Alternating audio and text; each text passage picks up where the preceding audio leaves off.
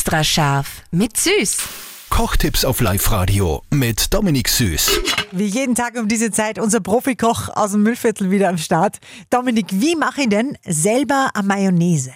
Mayonnaise ist eine ganz, ganz einfache Sache eigentlich. Du brauchst dazu Dotter, Öl, ein paar Gewürze. Wenn du magst, kannst du einen Senf oder so für den Geschmack reingeben. Wenn du nimmst du ein ganz ein äh, schlankes Gefäß einfach, gibst da den Dotter hinein, tust das gleich ein bisschen würzen und dann tust du ganz langsam Öl einfließen lassen und währenddessen mit dem Stabmixer mixen und dann emulgiert das, so nennt man das. Und aufpassen, nicht zu schnell das Öl, sonst scheißt es ab oder kackt ab, wie man heute sagt.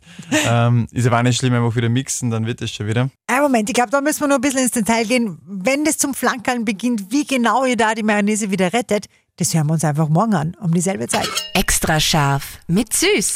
Kochtipps auf Live-Radio mit Dominik Süß.